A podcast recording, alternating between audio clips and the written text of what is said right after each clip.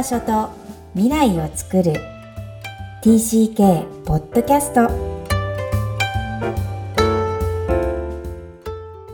皆さんこんにちは。TCK ホームインタビューの時間です。今日のお客様は92人目前川由美子さんです。こんにちは。こんにちは。はい。このポッドキャスト、幼少期、児童期、思春期を海外で過ごされたお客様をおいでいただき、ご自身の反省を語っていただくとともに、えー、海外移動がもたらした影響も教えていただいています。では、由美子さん、簡単にプロフィールお願いします。はい。えっ、ー、と、こんにちは。前川由美子と申します。えっ、ー、と、私は、えー、5歳から7歳の間を、えー、アメリカのインディアナ州というところで過ごしていました。えっと、今は、その後ですね、あの、名古屋をベースに、あの、生活をして、えっと、今はですね、臨床心理士、公認心理士を持って、えっと、大学で教員をしております。が、うんうん、えっと、育休中で、えっ、ー、と、育休をいただいている間、実は夫の海外赴任に帯同するという形で、現在タイに、はい、居住しております。おー、ありがとうございます。今、タイは何年目ですか？タイはですね、4年目に入りました。はい。4年目。ご自身が幼少期、あ、そうですね。えー、学童期入る頃にはアメリカなのに、今は東南アジアのタイ。えーね、時代は違いますけど、違いますか？そうですね。あの、アメリカは、まあ、インディアナ州っていうところだったこともあってか、そんなに日本人がいないイメージですごく小さなコミュニティだったと思うんですけど、タイはめちゃめちゃ日本人がいっぱいいて、本当になんか、あの、日本語だけでもほぼ生活ができてしまうぐらいな感じなので、まあ、すごく住みやすいですし、もはやなんか一つの日本人村みたいな感じになってるなと思いながら暮らしています。OK です。そうですね。では、面白いです。えー、ご自身が TCK でありながら TCK の母をやっている由美子さんの、はい、はい、ストーリーをお聞きしたいと思います。まずは、福岡生まれで、えー、3歳で横浜に行かれた。そうですね。はい。じゃあ、ご自身は、えー、もちろん日本で生まれてるし、えー、横浜で育ってるし、えーはい、5, 5歳でアメリカに行くことになるんですが、その時の記憶はありますか？そうですね。うっすらですけど、はい。ありますね。なんか、アメリカ行くんだ、みたいな、なんか得意げに保育園の先生とかに言ってた ようで あの、多分その当時の私としては、まあ、楽しみな、なんだかわからないけど楽しそうぐらいな感じだったんだろうなと思います。ということは、アメリカが楽しいとこだよ、遠い国だよってことを親が言っていたってことですよね。そうなんですかね。その辺の記憶はあんまりないんですけど、うんうん、なんか、はい。そうなんですかね。私も実は5歳でニューヨークに行っているので、でね、はい、えー、兄がいて、兄が嫌がっていたので、すごい複雑な気持ちでした。だから上を見てたりとか、ご自身は長女と聞いています。うん。はい、はい、そうですね。お友達とお別れするのは寂しくないかったってことですかね。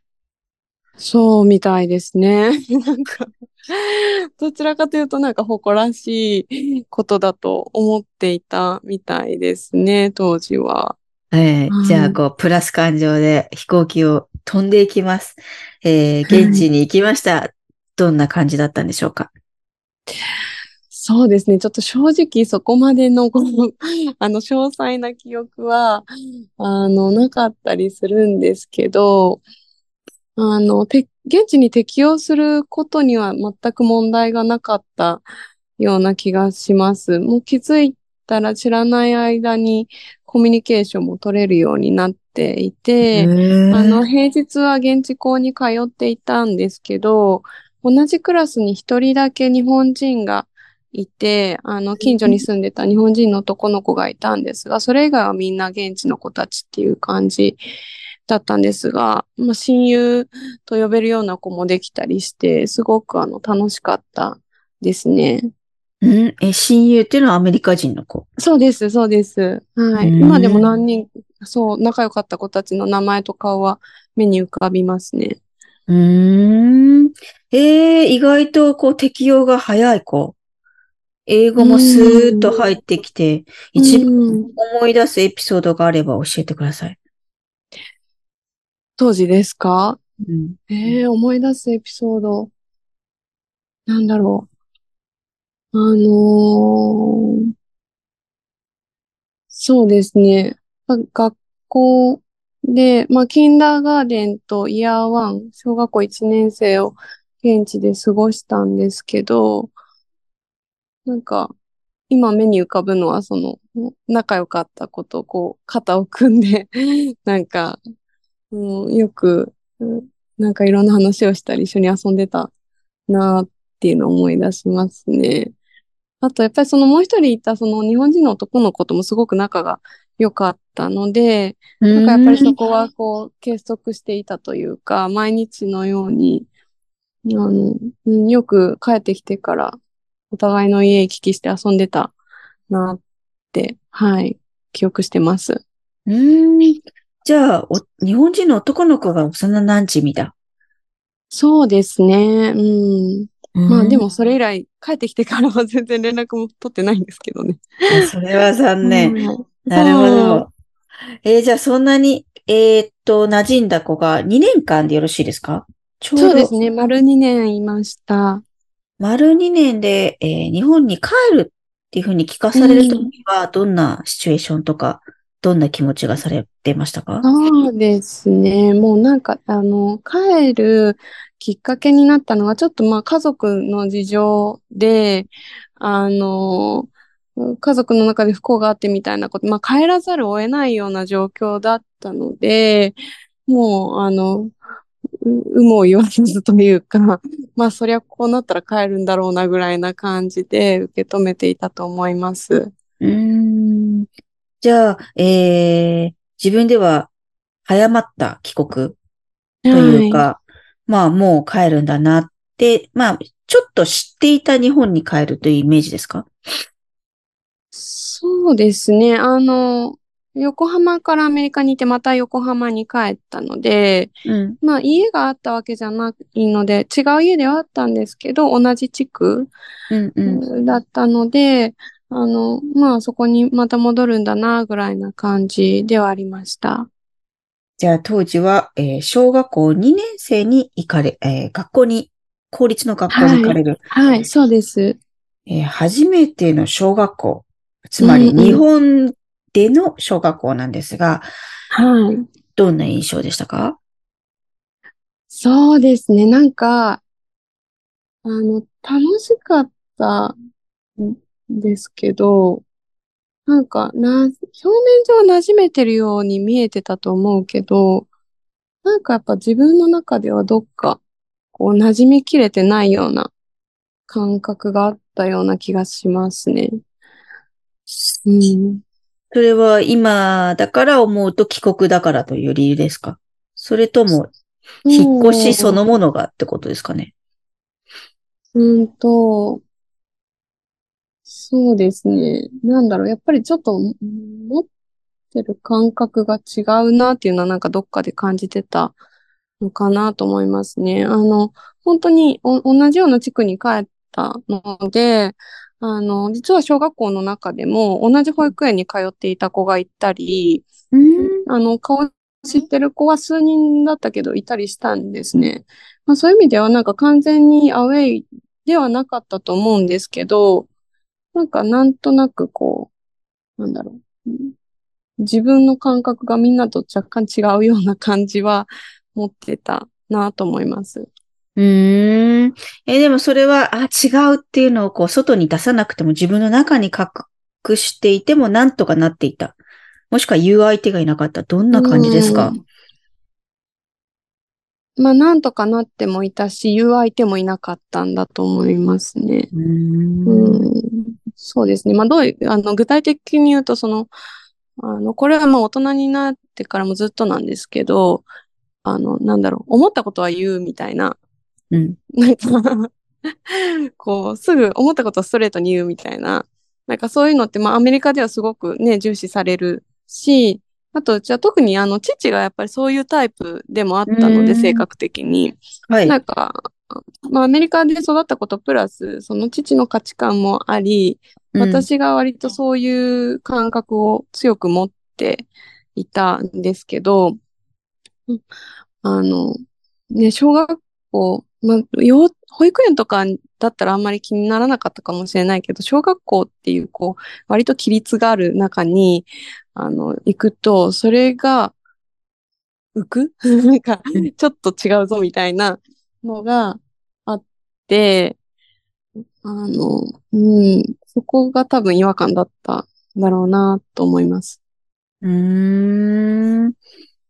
まあね、大人になってからそれが分析できるようになるんですけど、当時は、小さい時は何がうん違和感なのか、多分わかんない中で過ごしていたのかな。はい。えー、これじゃあ、1回の、えー海外生活ということでよろしいですか、そうですね。な、あの、長く、はい、いたのはその1回ですね。まあ、高校の時に1ヶ月だけホームステイとか、まあそういうことはあったんですけど、居住したのは、はい、その1回です。うんうん。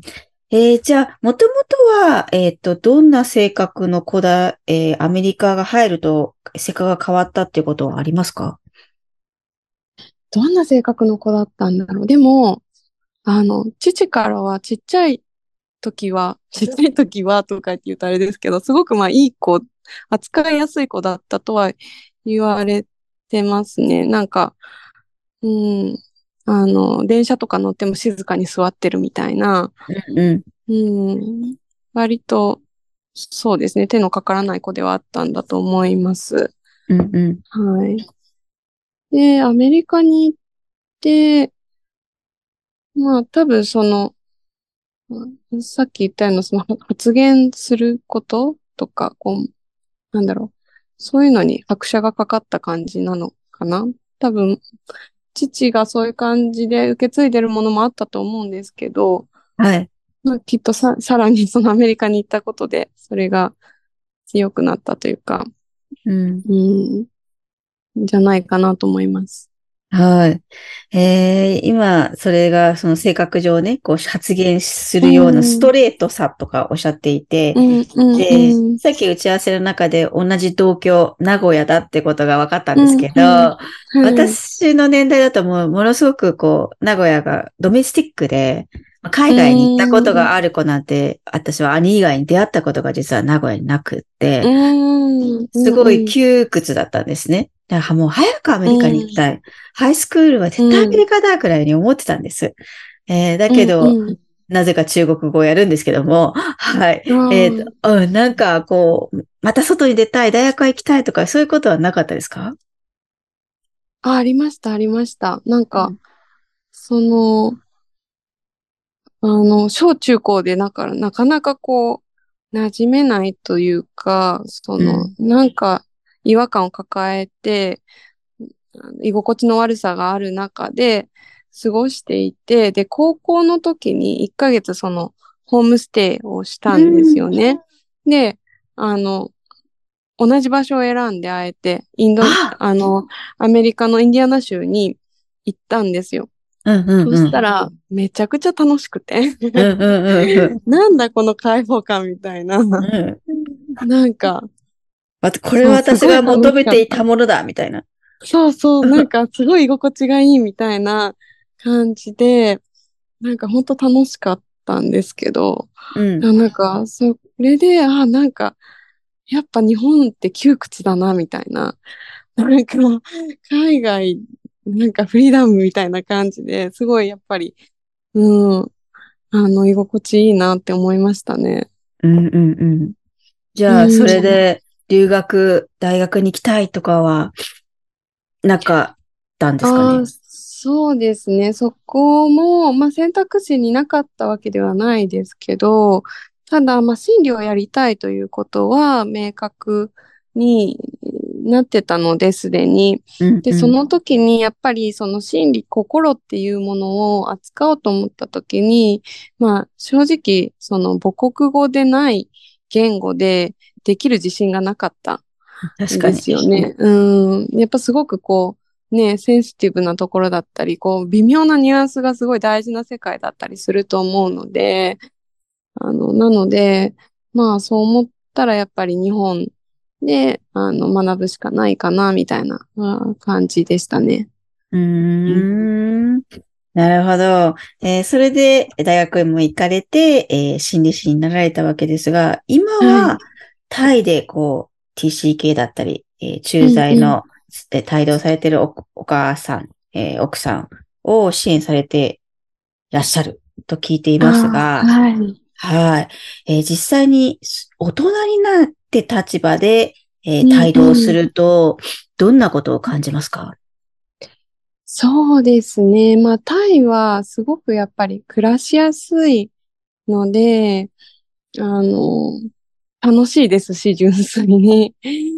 あと、その、自分が今こうして帯同してきて、まあ、ボランティアという形ではあるんですけど、その自分、過去の自分と同じような、あの、立場の、その、まあ、帯同している子供たちであったり、まあ、家族であったりを、こう、支援できているってなんかそこに携われていることは、すごくこう、なんか不思議なご縁だなというか、なんかありがたいなと思いながら、はうんい、やってます。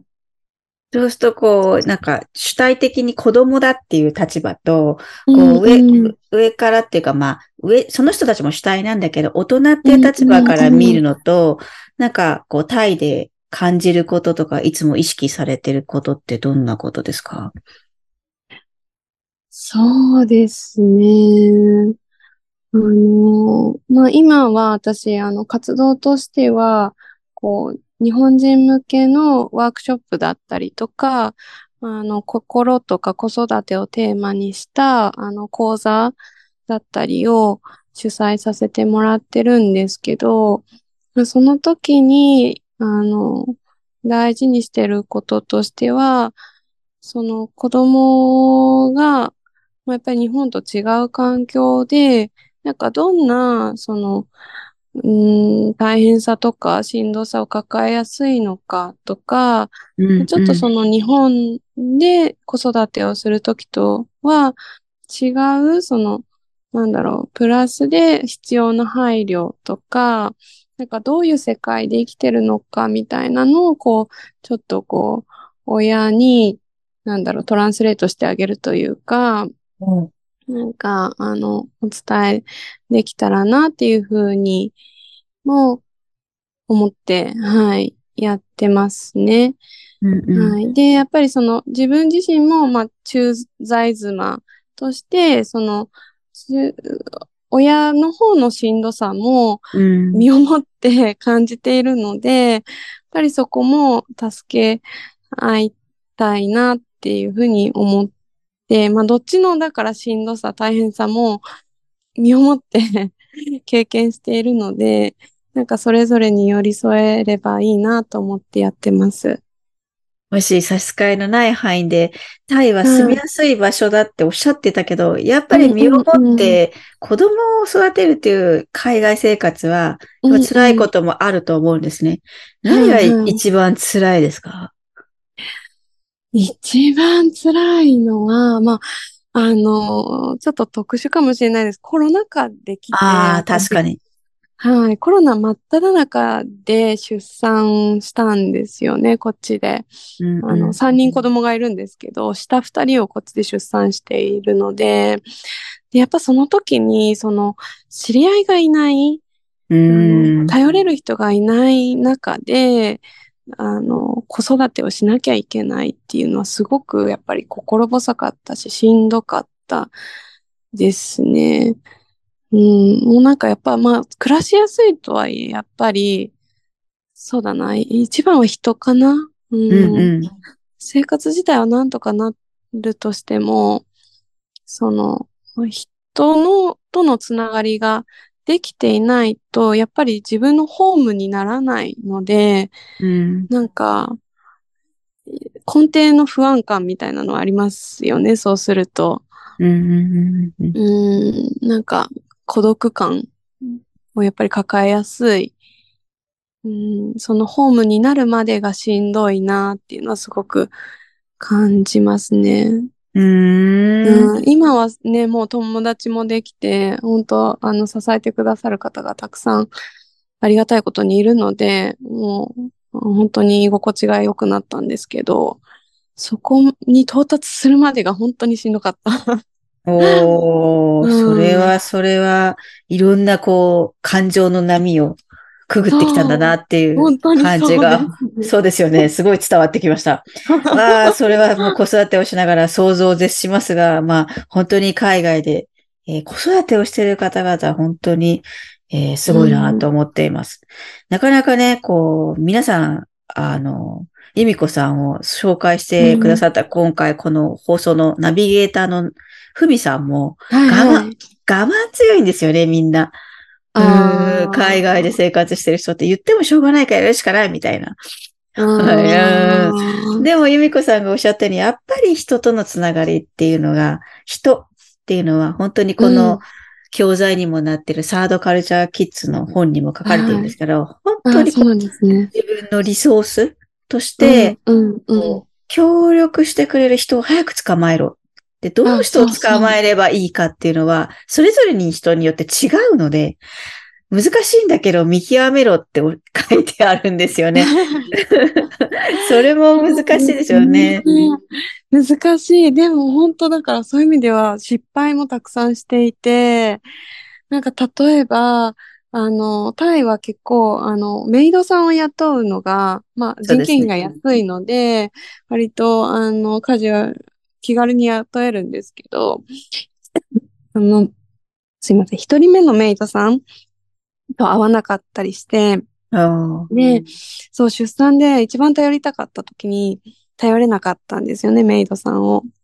いや、それもしんどかったり、まあ、なのでそのメイドさんをちょっと変えて、そしたらまあありがたいことに、二人目の方はすごくいい方で、本当にあの、おばあちゃんのように、ー母のようにこう頼れる方だったので、それもすごく今の安定につながりましたし、あと友達作りも、本当になんか、あの、正直ちょっと大変な方と、あの、一回、なんだろう、出会ってしまったことがあって、そう、なんか、それもコロナ禍だったので、インスタでしかつながれなくて、で、インスタでつながってみたら、ちょっとこう、トラブルになってしまったみたいなこともあったりして、なるほまあ、ど。運、運なんですけどね。うーん。本当に、誰、そうですね。出会う人大事だなと思います。本当ね、なんかテーマが出会いになっていますが、うんはい。えー、なんかインターネットがない時代の。PC 系が、今はインターネット、SNS がある、えー海外生活になっても、あの、うん苦労っていうのは今一緒なんだなっていうのはすごい感じました。ああ、そうですか。うん。うんうん。わかりました。じゃあ、海外移動、特に5歳から7歳のこの2年間で、えーはい由美子さんにとってもたらした影響はいっぱい、あの、数知れないほどあるとは思うんですが、今思うと、この2年間が海外移動がもたらした影響があるとすれば教えてください。そうですね。いや、すごく大きいと思います。あの、本当私の価値観のかなり根底の部分を、に影響してるんじゃないかなと思うんですけど、うーん、なんだろう。あの、さっきからお話ししてるその、言いたいことをストレートに言うことも、なんかそれが原因で馴染めない、それが原因でいじめられるみたいな経験は、たくさんしてきたから、なんかうんそれが憎いというか、そなんかこんなんじゃなければいいのにって当時は思ったりもしたけど、でも今はやっぱりそういう自分が好きだし、それ、が私ってアイデンティティになってるし、なんかそういう風であれてよかったなとも思ってたりします。うんうんうん、うん。で、なんかその言いたいことは言って、やりたいことはやってみたいな、なんかその、なんだろう、いよく、あの、すごく行動力があるねとか、なんか発言力があるねとか言われるんですけど、多分それ、そのルーツは海外生活にあるんじゃないかなと思いますね。うーん。もう大人になって、えーそれが肯定できているってことは本当に大事なことですよね。そうですね。そうですね。あの、でもそれはやっぱりそれも人との出会いですけど、なんだろう、大学ぐらいからかな、その中高ってクラスとかっていうこう縛りがあって、なんか嫌な人とも付き合わなきゃいけないみたいな世界から、その大学になって割と、うん、あの、友達をえ選べるじゃないですけど、うんうん。なんかそういう風になった時に結局こう付き合い続けられる子やっぱりそういう私もすごくこう理解してあのなんだろう、うん、大事にしてくれる子たちだなと思うので多分そういう友達そういう人たちが周りにいるからこそ自分が今肯定できてるんだろうなと思います。うーん。なるほど。こう、人との出会いにえー感謝できる由美子さんが今いらっしゃるっていうことなんだなっていうふうに思はい。います。はい。じゃあ、タイでもいっぱい、えー、縁が広がって、はい。はい。すごいなんか世界が広がっている感じなんですね。そうですね。本当にありがたいことに、あの、この今、えっと、私が所属してる相談室、みんなの相談室っていうところなんですけど、なんかまずそこに出会えたことがすごく大きかったですね。なんか、海外生活って、もう常に別れ なん。ですよね。あの、タイは、あの、そう、大体みんな3年から5年ぐらいで帰っていく人が多いので、仲良くなれたと思ったら帰るみたいな、なんか、そんなんばっかりで、なんか、いつまで経ってもなんか、なんだろう、安定した関係がないみたいな、なんか最初はそう思ってたんですけど、なんか相談室という団体に出会って、なんかそこの中で当然人の変動はあるんだけど、でも相談室はあり続けるみたいな。なんかそういう、なんだろう、揺るぎない居場所みたいなものができたことですごくこう、あの、自分も安定したなと思っています。で、なんかそこからいろんな人に出会えたので、うん、本当にありがたかったですね、それは。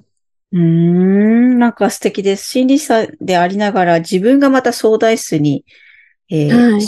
ボランティアでしながらも救われているっていうことをおっしゃっているのあ、で、そうです、そうです、うん本当に。はい。揺るぎない居場所っていうお言葉がありましたが、いかに大事か、揺るぎないって言葉にう、ん、うん。すごい力強さを感じますね。いや、本当になんかボランティアすごいですねとか言われるんですけど、自分のためなんですよね。うん、本当、あの、自分がそれで安定できているし、なんかこの帯同生活ってやっぱりいろんな制約があって、タイだとそのビザがないと働けないとか、なんかお金をこう、もらうこともできなかったりとかするんですけど、その中でこう何もできないじゃなくて、なんか自分ができることをやらせてもらえる場ができたっていうのは、うん、すごく、うん、それもありがたいですね、本当に。なので、うん、自分のため にやってますね。うん、いよいよすごい素敵です。ボランティアって結局循環してなんぼだと思うので、はいうんぜひぜひね、もう自分のできることっていうのを、あやっぱ探さなきゃいけないんだなっていうのたとえ海外であろうが、日本であろうがってことなんだなと思います。はい。では、由美子さんにも最後の質問をさせてください。はい。Where is your home? そうですね。あの、パッとそれを言われて最初に目に浮かぶのは今富士山なんですけど、っていうのも、えっ、ー、と、はい、私の母の故郷が、あの、富士山のふもとなんですね。で、実は父と母が出会った場所もそこで、えー、はい。で、まあ私、その幼少期いろんなところをこう、数年ごとに転々としていたんですけど、どこにいても、毎年、その、あの、訪れたのが、その、母の実家で、あの、アメリカにいた時も、こう、帰省先は母の実家だったんですね。なので、あの、で、そこには母方の親戚がたくさんいて、うん、幼少期から、小さい頃からの私を知っている人たちがたくさんいて、みたいな感じで、なんかいつも、あの、富士山を見ると、は帰ってきたな、みたいな感じがあるので、うん、やっぱりそこかなと思います。うーん。富士山が出たのは今まであるかな？ちょっと覚えがないんですけど、素敵です。まあ私も大好きです、富士山。はい。いいですね。わかりました。あと、タイには1年あるって合ってますか？そうですね。はい。あと1年切っちゃいましたね。もう1年弱って感じですね。おー。じゃあ、あの、もう、数少ない、えー、はい、もう数えるぐらいになってきましたが、まだやりたいことはありそうですね、いっぱい。そうですね。あのー、ここでできる、うん、なんか、こと、講座なりワークショップなり、なんか、あの、皆さんの生活の役に立つことがあれば、ぜひやりたいなと思いますし、まあ、純粋にタイの生活を楽しみたいなとも思います。はいはい。ぜひ。まだ小さいお子さん3人いらっしゃるけど、みんなで楽しんでください。はい、ありがとうございます。はい、えー、今日はタイ、バンコクでよろしいでしょうね。はい、バンコクです。はい、はい、バンコクからオンラインでつながせていただきました。前川由美子さんです。ありがとうございました。はい、ありがとうございました。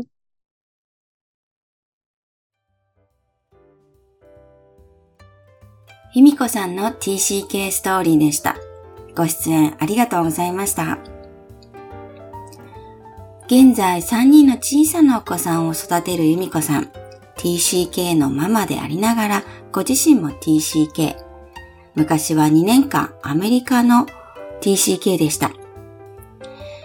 使われる言葉は心理師さんであることからとても深く直面化、つまり自分と向き合う言葉が、えー、多くなるんですが、私がヒットしたところはここです。海外生活は常に別れ。本当にそうで、自分も、そして周りも、えー、どんどん移動して、えー、変わっていくこの現実。これが TCK の世界だと言われているんですが、それを大人になってからも実感されているのかなと思いました。別れに伴う悲しみ、えそれを封印しがちなんですが、ぜひご家族で、え一つ一つ丁寧に取り上げ、え子供たちの悲しいという気持ちに、え折り合いをつける、つまり向き合ってほしいなと願っています。